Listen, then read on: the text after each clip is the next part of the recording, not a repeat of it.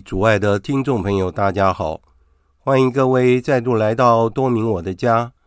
我是多明我，在今天的节目中，我想要为大家分享的是我在二零二三年的十二月二十日所主持的第四十一次的线上道理课《耶稣基督六》，内容包括了你要送什么礼物给小耶稣呢？圣若翰的见证及拣选门徒，第一个奇迹，清理圣殿等课题。再过几天就是圣诞夜了，我们每个人都在想，要怎么过圣诞佳节呢？我们想要获得什么样的礼物，或是是不是要和家人吃一顿圣诞大餐呢？但是我们有没有想到，我们要给小耶稣什么样的礼物呢？而且小耶稣会想要得到什么样的礼物呢？我想那就是我们洁净的心灵，我们要迎接小耶稣到我们的心里面。以下就是今天节目的内容。大家都已经进来了哈，已经八点了哈，那我们就开始我们今天的课程哈。我们先念个会前祷，万福玛利亚，你充满圣宠，主与你同在，你在。妇女中受赞颂，你的亲子耶稣同受赞颂。天主圣母玛利亚，求你现在和我们临终时，为我们罪人祈求天主。阿门。圣加贝尔，为我等祈；圣保禄，为我等祈。好，那请大家先把那个麦克风先关一下哈。礼拜天就是圣诞夜，大家有什么希望呢？啊，我希望我的感冒早点好，我最近又感冒了。好，那我想大家都有大大小小的希望哈。那当然最重要的是我们怎么样迎接小耶稣啊？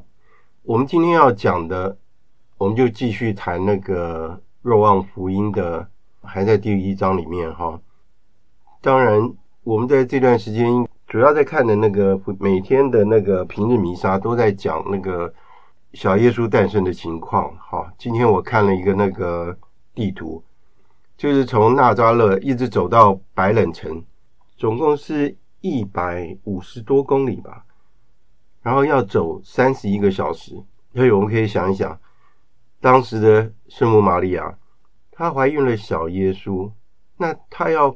跟着圣若瑟走一百五十几公里，三十一个小时，他坐在驴子上，不像我们现在坐巴士或是啊有比较方便的交通工具，他是骑在驴背上三十一个小时。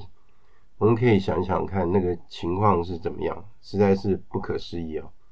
好，那我我们今天就开始，我们要讲说圣若翰怎么样为耶稣作证，我还是按照我带查经班的方式，就是请大家先帮忙念，慢慢的念，然后我们再进行解释哈。那我们创办人他有建议我们怎么样读经哈？他的建议是什么？就是当我们在读经的时候，我们把自己哈当作是在福音的那个场景的其中的一个角色。例如说，我们在那个耶稣诞生的马槽里面，我们可能是那个小牧童，我们可能是三王来朝的其中一个贤士，或是我们是其中的另外一个人。我们创办人把他自己当作是马槽里面的那只小驴子，因为他时常说自己是小驴子，所以他用他自己的视角去看整个圣经发生了什么事。我们查经的目的就是要让我们知道说，耶稣基督到底是怎么样的一个人，他怎么样爱我们，那我们应该要怎么样回报他？好，那我们先请那个，因为那个。怀英姐是第一个哈，那我们能不能请怀英姐帮我们念一下？就是前驱若翰作证，从这边开始往下念，是我的问题啊！我要分享画面给你们，我忘记了，我这个画面这个字应该是很大啊，大家看起来应该还蛮清楚，有看得到吗？就是前驱若汉作证是吗？对对对对，从这边开始念，慢慢的念，好。哦，好，可以吗？我们现在都是在。若望福音哈，有问题就提出来跟我讲，没问题。好，是现在念吗？哎，对，现在念，念一个段落，我们再来做解释。好，好，好，谢谢。这是若翰所做的见证。当时犹太人从耶路撒冷派遣了司祭和勒未人到他那里，问他说：“你是谁？”他明明承认，并没有否认。他明认说：“我不是默西亚。”他们又问他说：“那么你是谁？你是厄利亚吗？”他说：“不是。”你是哪位先知吗？他回答说：“不是。”于是他们问他说：“你究竟是谁？好叫我们给那派遣我们来的人一个答复。”可以继续念。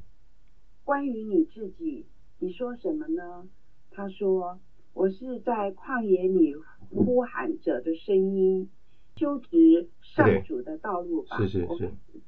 正如伊撒意亚先知所说的，被派遣来的有些是法利赛人，他们又问他说：“你既不是默西亚，又不是厄利亚，也不是那位先知，那么你为什么施洗呢？”若翰答复他们说：“我以水施洗，你们中间站着一位，是你们所不认识的。他在我以后来，我却当不起解他的鞋带。这些事发生于约旦河对岸的伯达尼，若翰施洗的地方。”好，谢谢。这一段讲得很清楚，就是说他主要是在说什么呢？因为若翰在那个时候他很有名气，那他的影响力很大哦。我就在想那个情况是怎么样？他好像是，当然因为那个时候没有网络哈，就好像我们说的网红啊，影响力很大，很多人都跟随他。或者是说，为什么若汉会被人家认为他那么特别？因为在其他的对官服役里面有讲，若汉他的生活是非常克己的。他穿的是啊骆驼的皮，然后呢，他吃的是蝗虫和野蜜，所以他生活是非常克己的。但是他在这个时候，他也施洗，他用水帮所有的人施洗。他所宣讲的是什么呢？他所宣讲的就是要所有的人悔改。事实上，我们大家也非常清楚，就是说，我们要一个人悔改，事实上是很不容易的。一个人愿意承认自己有错，愿意重新再来是不容易的。但是如果人他愿意悔改，承认自己的错，重新来过，这是一件很伟大的事情。我经常会跟大家讲一句话，就是每一个圣人都有他的过去，每一个罪人都有他的未来，所以我们每一个人都有希望。我们再看一看哈，你看犹太人为什么对若翰这么好奇？他们从耶路撒冷派了司祭，还有勒卫人。勒卫人是什么人？勒卫人在旧约里面就是十二支派里面其中的一个支派。这个支派呢，特别就是要当做司祭的啊，这是他们规定的哦，就是这个支派，他们就是要当司祭，不能是其他的人当司祭，所以他们规定的很严格。好，那当然，刚刚我们也读到说，也有法利赛人也来问他，他们要问什么？他们问说：“你到底是谁？”然后他们问说：“你是不是莫西亚？你为什么要做这些事呢？你为什么要给别人施洗？”你为什么要叫所有人悔改？你看啊，若翰他怎么回答？他说：“我不是默西亚，我也不是任何一位先知。”他们也猜你是不是默西亚，是不是厄里亚，是不是什么什么什么？其实同样的话，他们也来问耶稣，对不对？当耶稣公开传教的时候，那些犹太人的首领也同样来问耶稣，因为耶稣是当时很有影响力的人。他们也来问耶稣同样的话。好，那在这个时候，若翰他怎么说？他说：“我是旷野里呼喊者的声音，修直上主的路吧。”好，所以他没有说他是什么伟大的人物，他很清楚他自己的角色，他是耶稣基督的前驱，他要来为主耶稣开路。所以，如果按照圣若翰当时的情况，他的声势很高，他也可以跟大家讲说：“哎，我真的是一个很有影响力的人，你们快来跟随我吧！啊，我是一个领导者，我是你们的精神导师啊，你们来跟随我吧，我会让你们得救。”好，今天是总统大选的第一场辩论会，我刚看了一下，我就不太想看下去，所以很多人想要成为领导者，想要领导所有的人。但是他到底有没有这样的能力，或是他有没有这样的资格？所以我们可以看到说，圣若翰他是一个极度谦逊的人，他只承认他是耶稣基督的前驱，他为了耶稣基督开路，他没有说他是一个有影响力的人。好，所以我们来看看，只有被天主所拣选的人，啊，预先拣选的人，才能够认识耶稣基督。所以。当圣若翰看到耶稣走过来的时候，圣若翰就注视着耶稣，然后他为耶稣基督作证说：“看，天主的羔羊，除免世罪者。”这句话是不是很熟悉？我们在弥撒里面就用了这句话，对不对？在领圣体前，哦，然后他就继续的说：“我看见圣神仿佛鸽子降下来，停在他身上，我也不曾认识他。”但那派遣我来的以水施洗的给我说：“你看见圣神降下来停在谁身上，谁就是那要以圣神施洗的人。我看见了，我便作证，他就是天主子。所以你看，圣若翰直接看到耶稣，他就认出耶稣来，然后为耶稣作证。他看到圣神降在主耶稣的身上。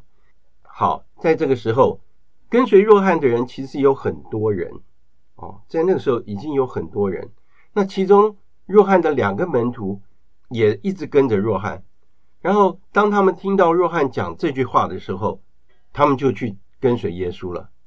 那这两个门徒是谁呢？一个是若望，一个是安德勒。他们就跟在耶稣的身后。结果因为他们跟着耶稣，耶稣就转过来问他们说：“你们在找什么？”我不知道现在要是有人会跟着我们的话，你也会问他说：“你跟着我干嘛？你有什么事？”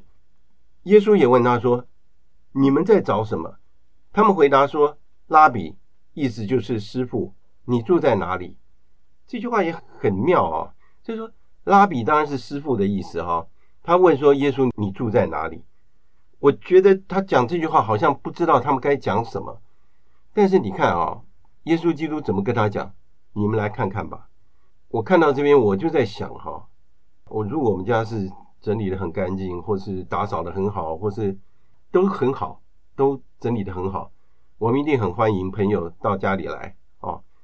那当然，这这是待客之道嘛。那通常有的时候我们不太喜欢朋友到家里来，宁可说在外面请别人吃饭啊，在外面吃饭可能会比较自在一点，不知道。但是耶稣基督直接跟他讲：“你们来看看吧，你来看看我住的地方是怎么样。”而且很妙的是什么？他们看到以后，他们就在那边住下来了。我们来想一想哈，就是说，为什么他们看到耶稣住的地方，他们就住下来了？我们来想，耶稣住的地方会是很豪华的地方吗？耶稣他只不过是一个木匠，所以他住的地方，我猜的应该是很整洁、很简约，一点都不奢华。然后他应该有一些手工具，因为他是个木匠，对不对？那他的房间大概也不是很大，但是三个大男人能够睡在里面，应该是没问题。可是我们想想说，一个人让他看到了他的生活方式，就吸引了别人。然后呢，发生什么事？他们去邀请了他们的兄弟，还有他们的好友，一起来找耶稣。所以耶稣就是让他们看到了他的生活方式，还有他的好榜样，然后吸引了这两个门徒，这两个门徒再去吸引别的人。所以圣若望为什么要在这边记录这一段事情？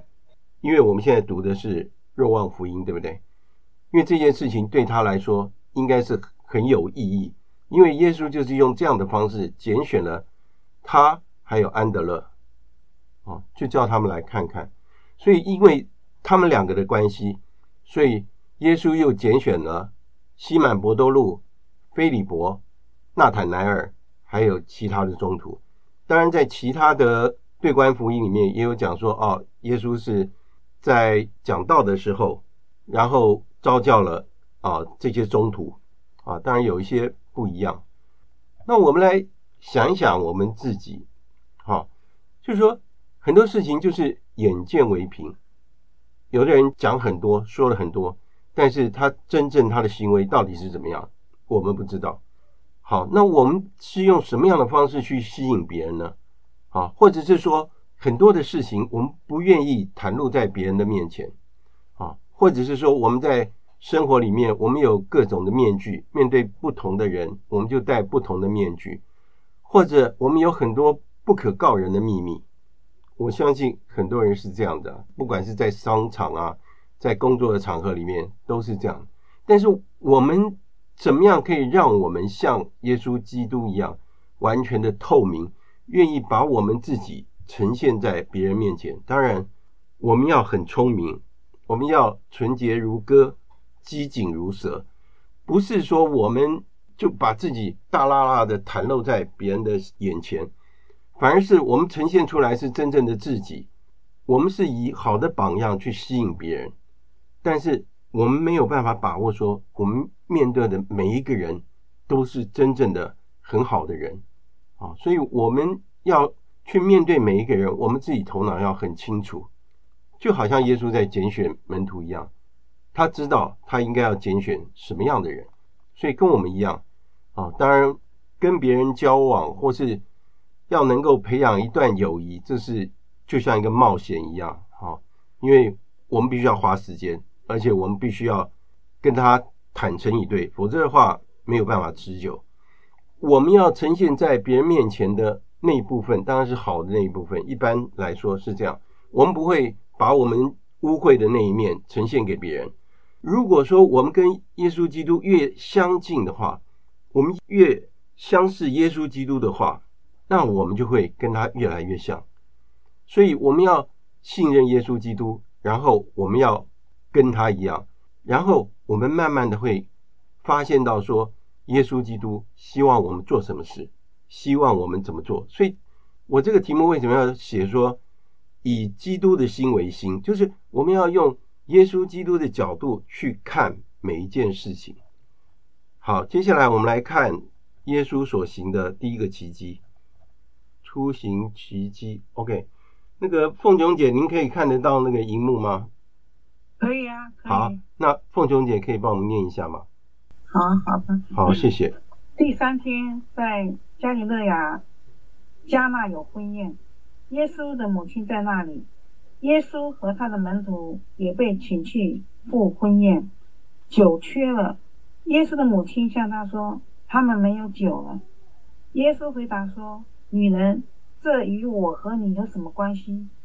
我的时刻尚未来到。”他的母亲给仆役说：“他无论吩咐你们什么，你们就做什么。”在那里放着六口石缸，是为犹太人的取节礼用的。嗯，每口可容纳两三桶水。嗯，耶稣向仆役说：“你们把缸灌满水吧。”他们就灌满了，直到缸口。然后耶稣给他们说：“现在你们掏出来，送给司席。”他们便送去了。司席一尝已变成酒的水，并不知是从哪里来的。舀水的仆役却知道，司席便叫了新郎来，向他说：“人人都先摆上好酒，当客人都喝够了。”才摆上次等的酒，你却把好酒保留到现在。于是耶稣所行的第一个神迹是在加里勒亚加纳行的，他显示了自己的光荣，他的门徒就信从了他。此后，他和他的母亲、弟兄及门徒们下到葛法翁，在那里住了不多几天。好的，谢谢。这一段福音大家应该都很熟悉哈，就是耶稣基督参加了加里勒亚的迦拿婚宴，然后他行了第一个奇迹。我们从那个故事里面，我们可以很清楚的看到，这个婚宴在场的人有谁？有圣母玛利亚，有门徒们，都跟他们在一起。在犹太人他们的婚宴哦，听说是要举行一个礼拜，然后在这一个礼拜。啊，很像我们这边的流水席一样，那大家每天都这样吃喝啊，然后还要不断的上酒哈，那让大家能够畅饮哈。所以你看，在这个时候，在这个时候，圣母玛利亚她发现一件事，她就告诉耶稣说：“他们没有酒了。”耶稣回答说：“女人，这件事跟你和我有什么关系？因为我的时刻尚未来到。”其实我们在。读这一段话的时候，我会觉得很奇怪，为什么耶稣会称呼圣母玛利亚她的母亲为女人？好，其实这个是犹太人的一种说法啊，称自己的母亲为女人，然后这是表示一种尊敬的意思哈。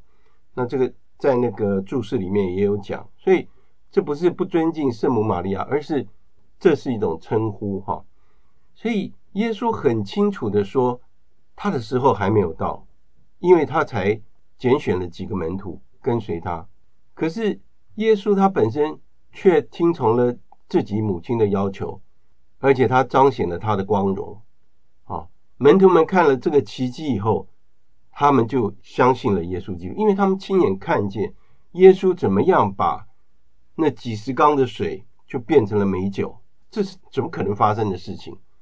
所以他们一定是觉得说，耶稣基督是有大能力。这一段加纳婚宴的道理，事实上有很多的内容。那我现在引用那个白孟德神父他讲的啊，我跟大家分享。他是这样讲，他说在加纳婚宴上面，圣母玛利亚比别人都意识到说，他们的酒已经用完了。所以对这对年轻人来讲，这是一件很尴尬的事情，也是很不好意思的事情，因为。在这个村子里面的重要的人物都来参加婚礼，酒没有了，他们该怎么办？圣母玛利亚因为他们没酒了，所以告诉耶稣说：“你看怎么办？”圣母玛利亚在我们的生活里面，她也是跟在迦纳婚宴的情况是一样，在每天的小事情里面会提醒耶稣基督，或是提醒天主说：“啊，我的孩子他需要什么？”因为圣母玛利亚。很清楚地意识到，他和天父还有主耶稣基督的关系，也就是我们所谓的神圣父子之情，他的体验一定是比我们每一个人都要深刻。所以，他身为天主之母，他是非常的敏锐的，可以意识到他自己的身份。所以，他的角色在全人类里面就是一位母亲的角色。啊，这是我们天主教信仰非常重要的一个道理。那在这里，我们看到两件事实，就是一个是我们可以看得到圣母玛利亚她很精致而且很细腻的虔诚。为什么她会这样的去请求她的孩子主耶稣，把问题交给主耶稣？而且圣母玛利亚她非常的爱我们，她不断的爱我们，而且一直助佑我们，因为我们是她的孩子。所以，圣母玛利亚跟我们非常的亲近，而且一直在照顾我们。她一直帮助着她的孩子，就像在加纳婚宴一样。所以，我们也可以想象说，在耶稣的小时候，圣母玛利亚一直在耶稣的旁边看着主耶稣，然后对他微笑，还有抱着主耶稣。我们可以想象，这是一种天主与主耶稣基督。临在的一种感觉，所以他只要看到耶稣基督对他微笑，怀抱着他，他就感到满足，他就感到喜悦。所以他的这样对耶稣基督的凝视，他的微笑，就是在跟主耶稣基督讲话，就是在跟天主讲话。这就是一种祈祷的真正的意义。所以我们在祈祷的时候也是一样，就好像说我们在。看一个我们所爱的人，我们在跟我们所爱的人聊天，不管聊什么无所谓，聊每一件我们今天发生什么事情，我们的软弱，我们哪里做得不好，请你帮助我，或者是说我们哪一个地方做得很成功，我跟你分享，我很开心，就是这个样子。我们跟天主的关系就是这样，所以圣母玛利亚她所做的每一件事情，就是为了要让她的圣子开心。他要让耶稣基督高兴，每一位母亲不都是这样子吗？每天抱着自己的孩子，一直在逗他，让他能够咯咯笑，我们就很高兴了。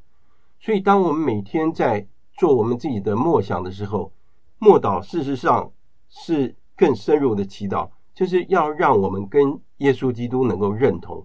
如果我们一直深入的去默想耶稣基督的话，我们就会与耶稣基督认同。所以我们才会有与耶稣基督同样的心，所以我们要用超性的角度去看每天的事情，而且有很多的事情事实上并不是那么重要，我们可以忽略掉它。可是有的时候我们真的是在生活里面被一些很无聊的小细节纠缠着我们，让我们很不愉快。所以在加纳婚宴的时候，圣母玛利亚很巧妙的求主耶稣来帮助我们。因为他很清楚他自己是耶稣基督的母亲，而且他也知道他的圣子非常的爱他。虽然说圣母玛利亚曾经看着小耶稣在摇篮里面睡着了，他还在他睡着的时候怀抱着他，但是当圣母玛利亚要向耶稣基督请求的时候，他没有说你一定要这样做，你这样做不行。我们想想看，我们对自己的孩子，我们是怎么样做的？你不这样做，你就就惨了；你不这样做，你就不要吃饭，或者是说，你要是做错事情，你就要去禁闭或者什么，可能要不然就是去罚站。但是圣母玛利亚很清楚耶稣基督是谁，所以他做每一件事情，他不会去强迫耶稣基督，而是他把问题提出来。他们没有酒了，他很确信他的儿子会提出任何的解决方案。而且他所做出的决定一定是最好的，一定是比我们每一个人想象的方案都好。所以他把这件事情完全的交托在耶稣基督的手中，然后他跟仆人怎么讲？他叫你们做什么，你你们就做什么。耶稣当时没有说：“好好好，妈妈，我等一下就会去做。”没有。但是圣母玛利亚的态度是什么？等一下他叫你们做什么，你们就做什么。所以，我们从这边我们可以看到，圣母玛利亚对耶稣基督是完全的信任。在我们的生活里面，我们有这样的信心吗？把我们所有的事情交在耶稣基督的手中，他会为我们做最好的决定，而且会做最好的处理。好，圣母玛利亚在跟主耶稣基督提出要求的时候，他并没有绑住他的手，或是强迫他要做任何的行动。但是他相信他的智慧，他相信他对每一件事情都有他特殊的洞察力，而且他看得到，就是这件事情最后的结局或是最后的结论一定都是最好的，因为他有这样的信心。圣母玛利亚没有问耶稣基督，你的看法怎么样？你觉得这件事情你要怎么处理？没有，他就是完全的信任。所以有的时候，我们应该要把我们自己的负担，或是我们经常会用我们自己的能力，或是我们的理智，或是我们的意志去判断一些事情，把事情弄得变得更复杂。有的时候，有一些十字架是我们自己想象出来的，因为我们没有把十字架放在耶稣基督的手中。其实，耶稣基督已经帮我们背着我们的十字架一直往前走，我们还在他的后面，还在那边伤心难过。其实他已经帮我们扛着十字架往前走了。我们从这个故事，我们就可以知道说，我们要经常向圣母玛利亚求助，我们多诵念托赖圣母颂。还有，我们要勤念玫瑰经。好，那我们再念一段福音好吗？呃，我看下一位是啊，Brad，Brad，那我们来念一下：首次上耶经洁净圣殿。首次上耶经洁净圣殿，犹太人的逾越节近了，耶稣便上了耶路撒冷，在殿院里，他发现了卖牛羊鸽子的。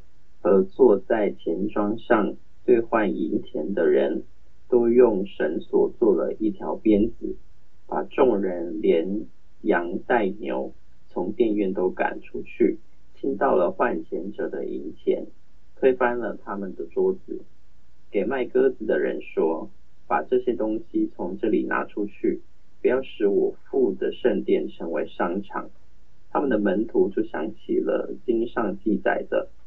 我对你殿宇所怀的热忱，把我耗尽的话。那我们再继续看下面，好不好？好。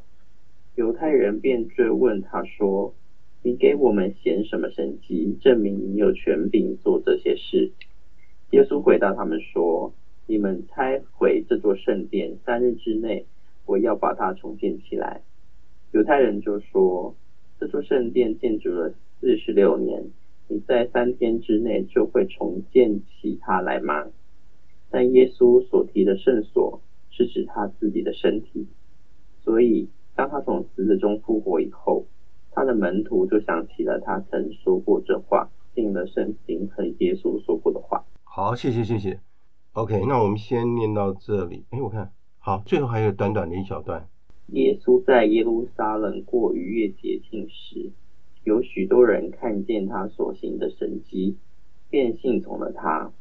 耶稣却不信任他们，因为他认识众人，他并不需要谁告诉他人是怎样的，因为他认识在人心里有什么。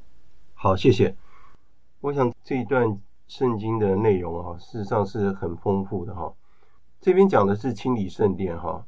就犹太人，他们有习惯哈，每一年大概要去圣殿三次，这是他们的习惯。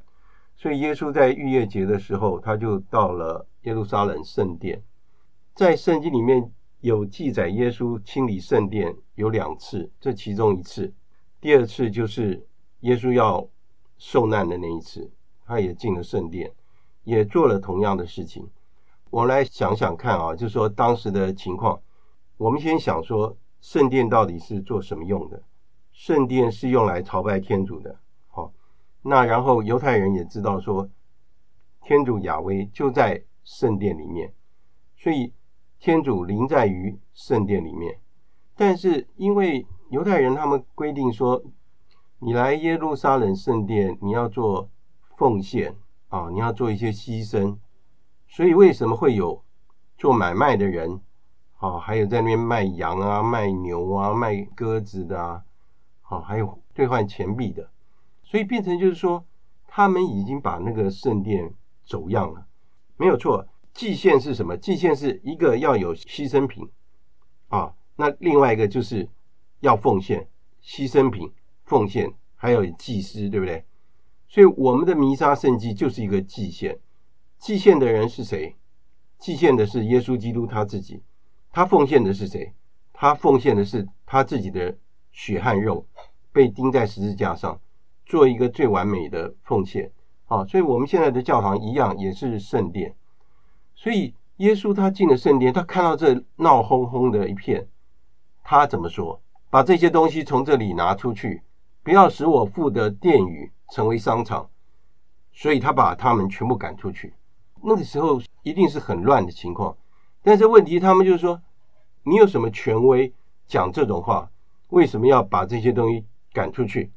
因为哈，犹太人就是他们的比较高层的人，用这种买卖来从中间获利，他们在这里赚取暴利，啊，就是用这些买卖赚取暴利。所以说，为什么耶稣基督会把他们赶出去？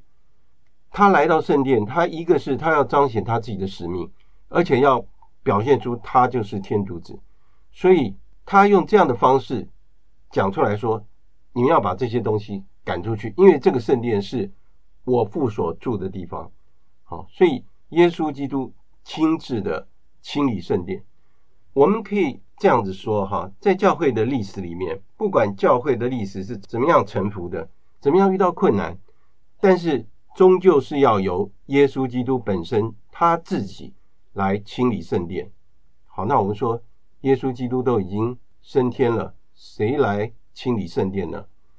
那就是耶稣基督要选适合的人，就是每一个时代的圣人，让他们来清理耶稣基督还有天主的圣殿，就像我们现在的教会是一样的。在清理圣殿的时候，耶稣基督本身也预言了他自己的死亡和复活，所以他会说：“你们拆毁这座圣殿，三天内我要把它重建起来。”犹太人不懂他讲的是什么。因为他们很清楚，这座圣殿盖了四十六年，而你夸下海口说三天之内你要重建起来，所以当时的人听到这些话，会不会觉得他真的疯了？怎么会有这样的人会说出这样的话？所以当若望他重新再回想起耶稣基督在圣殿里面讲这句话的时候，他才了解到，原来耶稣基督讲的就是他的自己的身体，他的身体就是教会。所以我们就是教会的一员。所以说，他从死者中复活以后，我们就坚信这样的信仰。他也曾经跟所有的门徒也讲了这句话。所以，当他们看到耶稣基督复活以后，他们才知道说：“哦，原来耶稣基督讲的是他自己。”好，我们来看一下历史哈。第一座耶路撒冷的圣殿是在沙罗满的那个时候，他为王第四年的时候。他在摩利亚山上盖了一座圣殿，花了多少时间呢？七年的时间。为什么那么快？因为他的爸爸是富爸爸，就是达味。达味把所有圣殿的材料、所有的东西都准备好。萨罗曼他是最有智慧的国王，他只要把这些材料把它盖起来，这样就可以了。好，所以这座圣殿只花了七年的时间。到了公元的前五百八十六年的时候，巴比伦王拿布高他又把圣殿给摧毁了。然后到了四十七年之后的公元前五百三十九年，然后波斯帝国又推翻了巴比伦王国。波斯王居鲁士颁下指令，让犹太人在公元前的五百三十六年回到耶路撒冷重建圣殿。而且重建的过程非常不顺利，他们要一边盖圣殿，而且一边有人攻击他们，所以他们是在这样的一个情况把那个圣殿盖起来。所以总共花了多少年？二十一年。所以说，耶稣也有曾经预言过，他说这座圣殿将来会被拆毁。他指的是什么？他指的是就是耶稣基督以后，公元的七十年，罗马帝国把圣殿给摧毁了，只剩下西边的这一部分。在公元的六百九十一年的时候，西墙就成为穆斯林的奥马清真寺，还有阿克萨清真寺的围墙。那圣殿的原址现在就是成为了穆斯林的奥马清真寺。啊，这个是现在那个耶路撒冷的情况。那当然，耶路撒冷据说里面有四个教派。好。有犹太教、天主教、基督教，还有穆斯林，啊，所以这就是呃圣殿的一个简单的历史。所以当时的人听耶稣说，他拆毁这个圣殿，三天要把它重新建立起来，这根本就是无稽之谈，而且是不可能。所以他讲出这些话的时候，他们就想把耶稣给除掉。好，那我们今天讲的内容，我们就讲到这里。好，那我现在请大家做一点分享哈。呃，Brad 可以跟我们分享一下吗？哦，好，那就今天的内容先想要说的，习者若翰，其实如果就他的那个角色而言，哎，对，我觉得如果在那个情形，他是一个有声望的人，备受尊敬的人，而他自己却过一个简朴的生活，是，那是一件不容易的事情，也不会是我的骄傲，或者是只想要自己就觉得哦，我就是那个莫西亚的角色，反而他。见了耶稣却认了他，对对对，所以我觉得这是一个，就我自己角度而言，是一个很不容易的事情。如果就我自己发生，我可能也很难就轻易的去相信这一个人，他就是耶稣。没错，是是。对，那这是我今天的比较深刻的感受。是，其实圣若翰是一个非常谦逊的人哈。耶稣基督他自己也有称扬圣若翰，在若翰被砍头以后。他曾经有说过，他说，在旧约里面的先知里面，最大的先知也比不上圣若翰。圣若翰等于是旧约里面最后一个先知，因为他之后就是耶稣基督，耶稣基督亲自来到这个世界上，好，所以他是旧约里面最后一个先知。我们可以想一想哈，每一个人都想出名，对不对？每一个人都想要争夺一个重要的职位，对不对？可是圣若翰他没有这样子，他很清楚他自己的角色。哦，他知道他是为耶稣基督开路，而且他说他是耶稣基督的声音，他只是耶稣基督的声音，他不是什么重要的人物。啊，所以我们可以从这边可以学到圣若翰他的谦逊，好，他为耶稣基督开路。凤琼姐可以跟我们分享吗？啊，对不起，对不起，没关系。那个，嗯，我我把它关掉。没关系。那个就是在前期。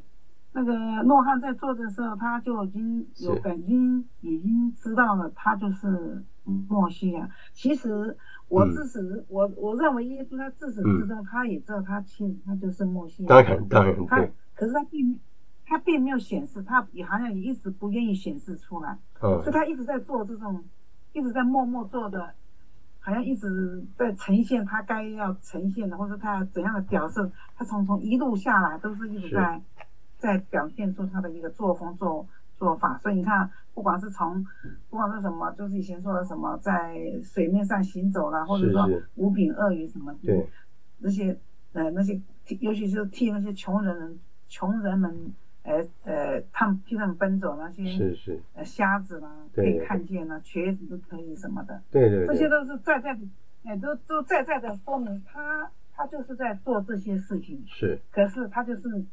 可是别人或许当时就是没有，就是就像那个犹太人不承认他嘛，也不不觉得他，又认为他对他是何许人也，对不对？对。你看他现在，他他在两千年前他就是被造成肉身的嘛。是啊。可是他大家他就是大大家都你看甚至被就是被钉在十字架，可是大家都不，你看他当时大家都不承认。对。到现在我想犹太人到现在好像也也是一样啊，都认为他是他只他只相信旧约嘛，对对对，对对对。可是你看想现在想起来，是。两千年以后，对，看你看耶稣他他的所作所为，对，比如说人家说人家什么说天主是爱嘛，对不对？对。他的所作所为，对，他是就是要我们舍弃，要我们放下嘛，要我们超越，对，超越自己，提升自己，对，啊，就是说要要换个角度，没错。我们就是你看到现在，你看我们到现在呢，就是要要学习他，对，啊，就是要要学习他成就一个。我们也可以成就一个自己嘛，成就我们另外一个自己，对啊，那这是让让这个成就要成要成为自成就另外一个自己，但我认为这就是就是也可以说我们得到的喜乐了。对对，天主一直承认要要要喜乐要平安嘛，那我想这个就是让我们可以得到一个喜乐的一个一个平一个来源这样子的。对对对。那那我想他说，那我们要。但我们就是还是要坚定不移的那个信服天主啦，仰慕天主。对，嗯，这就是我们也可以说我们存在的价值啦。对。那嗯，我们的爱呢，就是就会跟耶稣一样，对，就残留在人间这样子。是，是。好，以上分享。哈哈，谢谢凤蓉姐啊，好久没来哈。我想哈，我们可以讲的就是说哈，若翰和耶稣基督不一样的地方哈。若翰虽然他是也是施洗，对不对？他用水施洗，但是问题说，若翰有没有行奇迹？没有，若翰没有行奇迹。但是圣经里面很清楚的讲到说，耶稣他教导人，而且他行奇迹。我们知道说，奇迹的发生一定是天主的临在，奇迹的发生就是天主临在的一个记号。好，所以我们看到奇迹，我们应该知道说是天天主的临在，因为只有天主能够违反自然律嘛，因为自然律是天主所定的。啊，所以天主愿意怎么做就怎么做。所以奇迹的发生，只有天主才能够成就奇迹。所以在刚刚我们念到最后面，他就讲了他所言所行，而且他行了奇迹，然后他的门徒看到他所行的奇迹，就相信了他。很多人也看了他行的奇迹，有很多人也跟随了他。但是问题说，跟随他的人，他的目的是什么？不见得是说真的想要追随他。可能是因为五饼二鱼吃饱了啊，或是有某些其他的目的，并不是要学习耶稣基督为所有人类做牺牲哦。所以你看，最后他会说，他们跟从他，但是耶稣不信任他们，因为他认识每一个人，他了解每一个人的心理，因为他是耶稣基督，他是天主。我们刚刚凤琼姐讲的很好，就是说我们要得到平安和喜乐，我们怎么样才能得到平安和喜乐？我们只有跟耶稣基督结合在一起，我们跟耶稣基督认同，我们才能够活出平安和喜乐。即使是我们在很辛苦的情况之下，或是有很多的挑战，或是生活上遇到什么困难，但是我们相信说耶稣基督跟我们在一起，我们就可以得到平安，我们也可以微笑。啊，我们把这个平安和喜乐可以带给别人。好，这个才是。真正的重点。好，那我们来请那个 Dudley 可以跟我们分享一下吗？嗯，我没有什么好分享的。嗯，我只是对那个，嗯呃，加纳的那个婚宴的那个行奇迹的部分觉得，嗯，很神奇。然后我觉得应该是圣母妈妈她的那个她的性德很够。对。然后，所以她呃。嗯。认为她所求的应该呃那个天主都会赋予她的那个祈祷。对。对。有的时候我们在生活当中，是。我们也觉得说，嗯，我们要效法 圣母妈妈一样。对。然后就呃跟天主祈求。是。但是有的时候我们就会想说，嗯，那怎么样才能够觉得那是天主的旨意呢？嗯哼。然后。嗯哼。所以用想象的，好像。不太那个，嗯，然后我也在学习说怎么样可以那种，嗯嗯，就是全新的信靠天主，然后就想说，只要我们把祈祷的呃意向都交托在主的手中，他应该会帮助我们，然后让我们可以看到一些我们不曾看到的那个感觉吧，整个情况。对不对？嗯，对，嗯，所以其实我觉得，因为我觉得哈，那个加纳婚宴，我们可以去想的更深入。像我觉得白孟德神父他他做的这样的一个分析，我觉得非常的深入。我们想想看，圣母没有强迫耶稣一定要怎么做，但是他相信，只要耶稣他做出来的事情一定是最好的。为什么？他是造物主啊。对不对？他是天主，所以他做的一定是最好。只要他愿意做，一定是最好的。一个是表现出圣母玛利亚的信德，对，他完全的信任，而且他相信耶稣基督一定会帮助他，因为他不是别人，他是他的妈妈。那耶稣是一个孝顺的孩子，一定会听圣母的请求，对不对？所以这个也是给我们一个很大的信心，就是。我们要依赖圣母妈妈，因为她知道我们需要什么。你看，就连这么小一件事情，他们酒缺了，缺酒了，哦，当然是很尴尬的事情。但是缺酒了，他跟耶稣讲，耶稣虽然拒绝他，我的时候还没有到，这关我什么事？对，但是他相信，他请求了以后，耶稣就会做。哦，那我是想说，有一个情况就是，我们时常祈祷哈，然后会发生，就是我们祈祷的。不像我们想象的结果，就是说，比如说我我想要达到什么目标，结果没有达到，哦，那可能是有三种情况。第一种是说，我们现在求的这个东西对我们事实上不太适合，啊，不适合我们。那第二个可能是时间还没有到，好，所以现在没有办法得到。那第三个就是天主为我们安排的另外更好的。所以这三种情况让我们知道说，不管我们所获得的结果是什么都没有关系，因为如果在天主内的话，这都会是很好的，都会是有好的结果。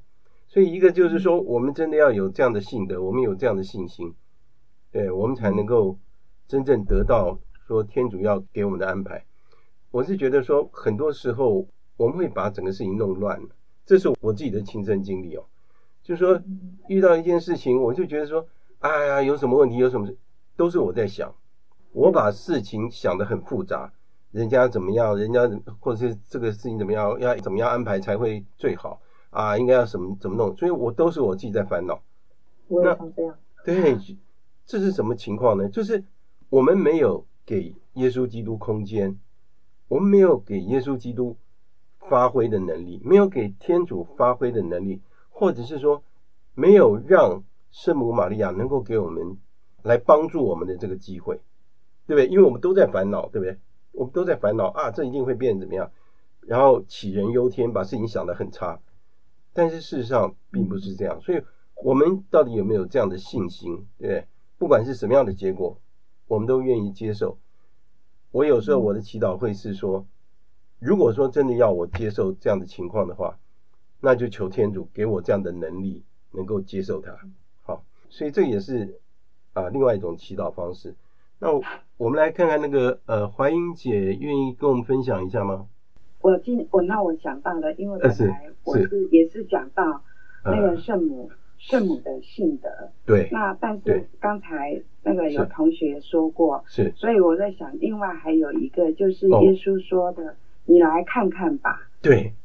对。哎，那个你来看看吧。对。我是觉得。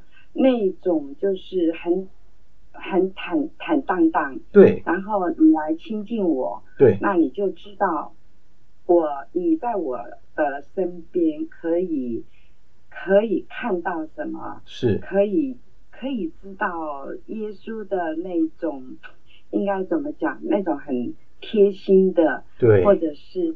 跟人跟人之间相处的那种真诚，对，我我我是这样想，没错，所以是，所以他就是是。把自己摊开在朋友前面，对，所以我觉得这个也是呃，让我们知道亲近耶稣不用害怕，是，就是我们可以心对心、面对面的讨论，对，我是这样想，非常好，不知道对不对？非常好，我觉得怀英姐你打到一个重点就是。没有错，耶稣基督就是这么坦诚的一个人，对不对？他面对我们，他不需要闪躲。我就是我，我希望你亲近我。耶稣希望我们亲近他。我了解你的一切，而且我把我所有的一切给你，对不对？我爱你，就是就是这个样子。所以，我们真的是感谢天主。然后，二十四号快到了，那我在这边就先祝大家圣诞快乐。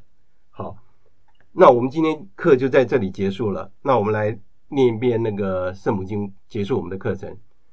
万福玛利亚，你充满圣宠，主与你同在，你在妇女中受赞颂，你的亲子耶稣同受赞颂。天主圣母玛利亚，求您现在和我们临终时，为我们罪人祈求天主。阿门。圣母玛利亚，我等希望上智之作为我等祈，为我等祈。大家圣诞快乐喽！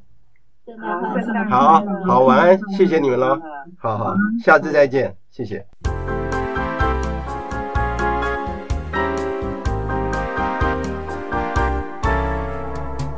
圣诞佳节来到，我们欢喜报道，耶稣诞生马槽，来世走一遭。这是父的恩赐，这次拯救世人，宣告主的奥迹，愿世享太平。最没有黄金和珍宝，只要一颗心最重要。恳切地把心准备好，救主降临多么美妙，这消息要你知道，普天欢腾，赞美耶稣生命。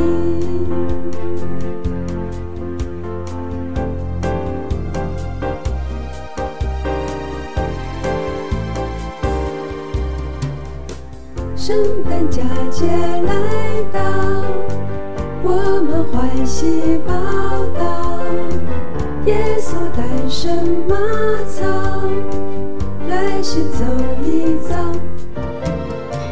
这是父的恩赐，舍此拯救世人，宣告主的奥迹，愿世享太平。玛利亚虔心接受主，成为全人类的母亲，美善心，值得人尊敬。愿耶稣生婴的来临，带给你们好心情，恩泽光扬，福音传遍天下。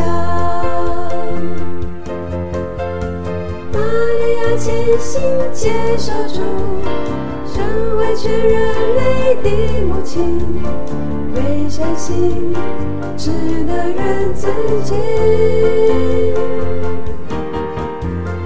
愿耶稣生婴的来临，带给你们好心情，恩泽光扬，福音传遍天下。选择汪洋浮云传遍天下。